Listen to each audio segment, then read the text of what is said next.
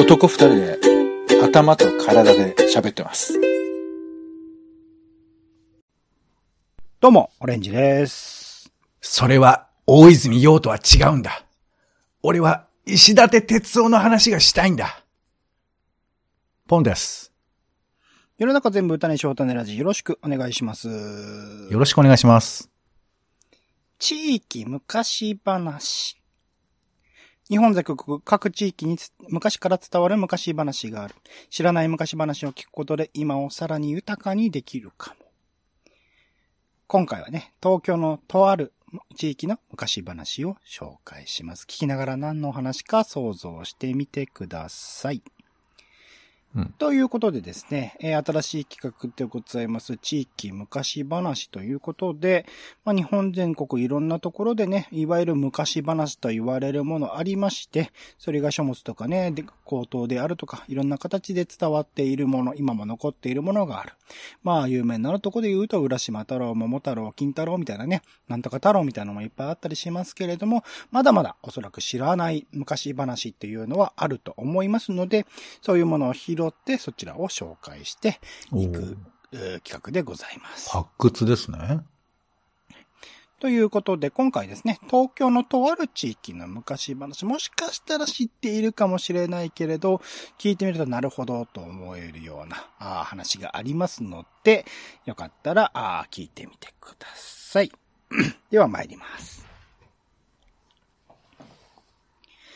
昔々、あるお寺があって、ここの和尚さんと来たらとんだ働き者で、何をするにも人の手を借りるのが大嫌い。早い話がふんどしなんぞは自分で洗う。ナッパを刻むのも自分でする。本堂のお掃除もさっさとしてしまう。小僧が庭で竹ぼうきを振り回していると裸足になって草むしりを始める。こんなわけで、ある日のこと、いつものように裸足になって、汗を吹き吹き、庭の草むしりをしていると、右手の親指がチクリと言ったんだ。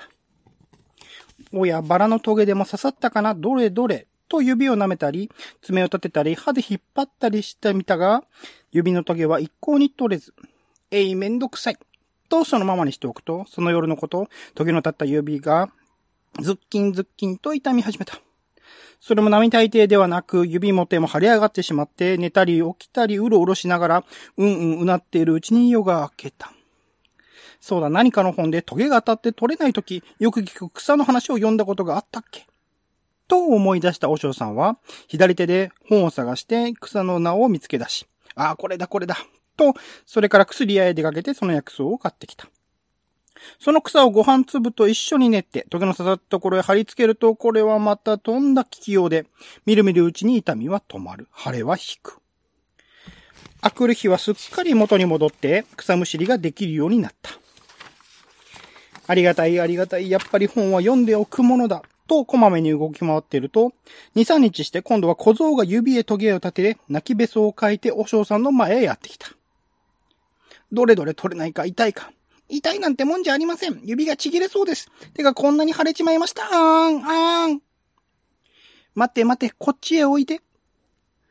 お尚さんは本堂へ小僧を連れて行って、お地蔵様の前へ座らせ、いいかね？お前はお掃除をするにしても、ただ手と足を動かしているだけで、心の底から仏様をありがたいものだと思っておらぬ。それで罰が当たったのだ。わしも2、3日前にうっかり仏様のありがたさを忘れて罰を受けたが、よくよくお詫びを申し上げたので、お許しをいただいた。お前もよくよくお地蔵様にお詫びを申し上げろ。と教えた。それから、小僧に気のつかれぬように、先だって買ってきた草で指先を包んで、紙で巻いてやると、たちまち痛みが止まって、あくる日から働けるようになった。へへへ、閉めた閉めた。と、お尚さんが一人で喜んでいると、また二三日経って、寺の前のサテンのばあさんが腰をふりふりやってきて、お尚様、ここの小僧さんに聞いたが、ありがたいお地蔵様をおがましておくんなさい。指へ時計を立てて、それが取れなくて痛くて痛くて、あいたたた、あいたたた。と涙をこぼした。お尚さんはははーんと思って、爽快爽快ありがたいお地蔵を拝んでお助けを願うと、たちまち時計が取れますよ。さあ、こっちへおいで。と本堂の前へ座らせ、お祈りをさせ、例の草でくす指を包んでやった。それから話が伝わったと見えて威勢のいい魚屋が飛び込んでくる。子供の手を引いたお母さんがやってくる。来るは来るはよくもまあこんなに棘を立てる人がいるものかと思うほどで、しめしめ商売繁盛いやめでたい。と、和尚さんは喜んだが、いちいち薬草を貼り付けるわけにもいかず、それからは草を買ってきて、それを煎じて、地蔵様の絵姿をすり込んだ紙に塗り付け、さあさあ、棘抜き地蔵のお守りだよ、と売り出した。このお守りのおかげで、お寺も助かり、棘を立てた人も大助かりになったとさ。という話でございました。どうですか、ポンさん？えー、あ、すいません。ちょっと咳払いをしてしまいましたけども。いえいえ。えー、これあれよね。なんか子供とかにこう、話したくなる感じなんですか？なんとなく。そうですね。でもこれ、まあ一応内幕というか、子供に言っちゃうとこう、何？種がバレてしまう話なので、あんまり良くないかもしれないですけどね。大人が楽しむ話かもしれないですけどね。ああ、そうか。でもこうさ、えっ、と、まあ、読み聞かせっていうジャンルがあるじゃない？はいはいはい。これやっぱりこう、子供がさ、楽しめるような、なんかこう、喋り方とかもさ、なんか工夫したりとかするじゃない、まあ昔ながらのね、紙芝居の人とかいますよね。そうそう、そういう意識とかはあったんですか？やっぱりなんかこまあそうですね。まあ東京民話って近いシリーズのものがあったりしたので、まあより昔話感を出すためにっていうところは、意識何の話だよ。はい、意識してはいたかもしれないですね。う。うんうんうん。なるほどね。これちなみにどことかってい聞いていいの？これ実は、えっと、最初の方に、まあ、あえてこう伏せたんですけど、えっと、駒込千駄木町というところにあるお寺の話なんで、まあ、文京区の話なんですかね、今で言うところ。ん、なるお寺が多いところ？巣鴨にある、んえっと、有名な棘抜き地蔵とはまた違う話みたいで。あ、まあでも同じあの棘ってことですよね。そう、でもあっちはなんかね、お依頼さんの奥様か何かが、えっと、棘を飲み込まれてそれを取るためにみたいな話らしいんですよ、棘抜き地蔵って。うんうんうん。こっちとはまた違う話で、しかも、まあ、この、お尚さんが、まあ、なかなかの詐欺師と言言っちゃうとあれですけど、うん。僕はちょっとこの最近見たあの、韓国のドラマの地獄が呼んでるを思い出してましたかね。ほ起きた事象に対して、その、宗教的な由来みたいなのを語ることによってう。、うん。宗教の信者を増やしていくって話なんで、ああ。まあでもあれよね。なんか、そういうのって、えっ、と、味付けの仕方でお笑いになるっていうか、まあ、きっとね、うんうんうん落語とかにもありそうなネタではありますけど。そうですね。うんちょうどいい、お尚さんのこのキャラクターとかね、あと小僧の、あの、素直な感じとかもいいなと思いましたけどね。ねここ、ここ聞かせどころみたいなのあるんですか？どうだろうまあ、しめしめって言ったあたりですかね、この、翔翔さんが、商売繁盛だとか言い出したあたりが僕はいいなと思いましたけどね。はい。なんか、それ昔話でよく聞くよね。なんか。うん。でもこの、この話で言うと別にお、お嬢さんにバチは当たったりしないので、その後に。まあ、なんか結構突然終わるよね、最後。まあ、お寺が助かったって話なんで、まあだから、どちらかというと仏教的なところからか、でも、どうなんですかね？その信心させる方法として、これが適切なのかどうか僕はわかんないんですけど。ちょっと、この解釈というか、オレンジさんがこの和尚悪いやつみたいなイメージで語ってる節があるよね。うんうんうんうん。僕はそうですね、どっちかっていうと。これでももしかしたらそういう、まあ、様々な葛藤とか、人生の苦しみとかを乗り越えて今ここにいるっていうふうに解釈すれば、ああ、なるほどね。そうね。そう、和尚さんもこのトゲを、うんその、そういう、まあ、ある種の詐欺的なことを笑ってるんじゃなくて、こういうふうなことが人の救いになるんだってことを述べてるようなうん。読み聞かせもできたかもしれないね。そうですね。だお尚さんは別に商売繁盛って言ってないし、金も取ってないって話にすれば、ああ、信心深い話だなってなったかもしれないですね。あ、す、筋を変えちゃうってこと？そうそう、そういう話話にすればね。ああ、いや、でも読み方でいけるんじゃないかな、と思う。もう最後お札売っちゃってるからさ、この人。ああ、でもそういうことってない？なんかこう、人の欲望に、まあちょっとサービスだけど、過剰に対応することによって、じゃあ良くないっていう人もいるかもしれないけど、それはニーズがあるからやってるわけでさ。うんうん。で、解釈すれば、この人は決して悪くないみたいな。いや、まあ、ううん、そう、うんと、悪い人じゃなければ素直に薬をあげればいいと思いますけどね、僕はね。僕はですよ。ポンさんはそういうふうにどう？でもかもしれないですあんた、ただで配ってる薬なんか信用できる？で、だから薬屋に売ってるって話なんで、薬屋に買いに行けばって言えばっていう話なんで、これは。うーん。なんかあれだな昔話の良さを奪っていくな。いやいやいや良さっていうかね、まあ、今時っぽいですよ。だからグリムドアって本当は怖い話だったっていうのが、どんどんどんどんごまかされていって、そういう丸い話にされてったんですけど、後々ね、あの、本当はもっと残酷な話だったって分かってくるって話なんで、これはもうだから、あの、語られ方としてはもしかしたらいい話っぽく語られたかもしれないけど、今の時代においては、もう、もう、出してこいよっていう。そこら辺の裏もね、全部出してこいよっていうことなのかもしれないですね。なるほどね。もう一はい本あるんで。もああ、んでもう一本あるんですか？ああ、すいません、すすいません。はい。うん。はい。では行きます。昔、あるお殿様が家来を連れて遠乗りに出かけた。林や原っぱや畑の中を、はいよはいよと馬を突っ走らせていくうち、くたびれたから馬から降りて一服していると、ぷーんといい匂いがしてきた。お殿様は鼻をひくひくさせて、ああ、これこれ、あの、いい匂いはなんだ？とこう言ったから、ご家来がそっちの方へ行ってみると、赤い実をつけた大きな柿の木の下に百姓の池が一軒あって、ちょうどお昼時でそこでサンマを焼いている。ご家来が戻って、お殿様、あれはサンマを焼いている匂いでございます。と言うとお殿様が、わしは腹が減った佐渡サンマというものはうまかろう。これもて。それでご家来がびっくりして、とんでもございません。三万だぞというものは下々のものの食べるものでございます。お殿様のお食べになるタイとはまるで味が違います。と言ったが、お殿様は、構わん三太夫、早くサンマを持て、と聞き分けがない。それで仕方がないので、ご家来がお百姓の家から焼きたてのサンマを持ってきた。何しろ油は乗っているし、そいつを炭火でジュージュー焼いて、あっちこっちに灰や炭のかけらがくっついているところへ、大根おろしを添えて醤油を垂らしたやつだからうまいのなんのお殿様は、たちまち一匹ペロリと食べて、これこれ代わりを持て、と、とうとうお百姓の焼くサンマを残らず平らげて、舌をペチャペチャ鳴らしながら、お屋敷へ戻ってきた。さあ、お殿様は初めて焼きたてのサンマを食べたから、その味が忘れられない。それで次の日も、これこれ今朝の食事のおかずは何か、わしはサンマが良いぞ。こういうわけで、お膳係のご家来がびっくりした。おいおい大変なことになったサンマだとよ。あんなしもじもの食べる魚は用意してないぞ。そんなことを言ってられない。早いとこ取り寄せよう。と、魚菓子へ使いを走らせたところ、あいにくサンマがなかった。それではと、早馬を仕立てて、房州までサンマを買いにやって、ようやっと届いたやつの頭をぶった切って取って、尻尾もぶった切って取って、ちょうど真ん中のところを蒸し焼きにしてからあっちへひっくり返し、こっちへひっくり返して、一本一本、小骨ま、小骨まで毛毛抜きで取って、立派なお皿へ乗せて、お殿様の前へ運んできた。お殿様は腹がグーグー言うのを我慢して、キョロキョロしながら待っていると、ようやくサンマが来たから嬉しくなって、箸を持って、お皿を覗いてびっくりした。これこれ、わしはサンマを、食べると言ったはずだぞ。このぶっきらぼうのおかずは何だ？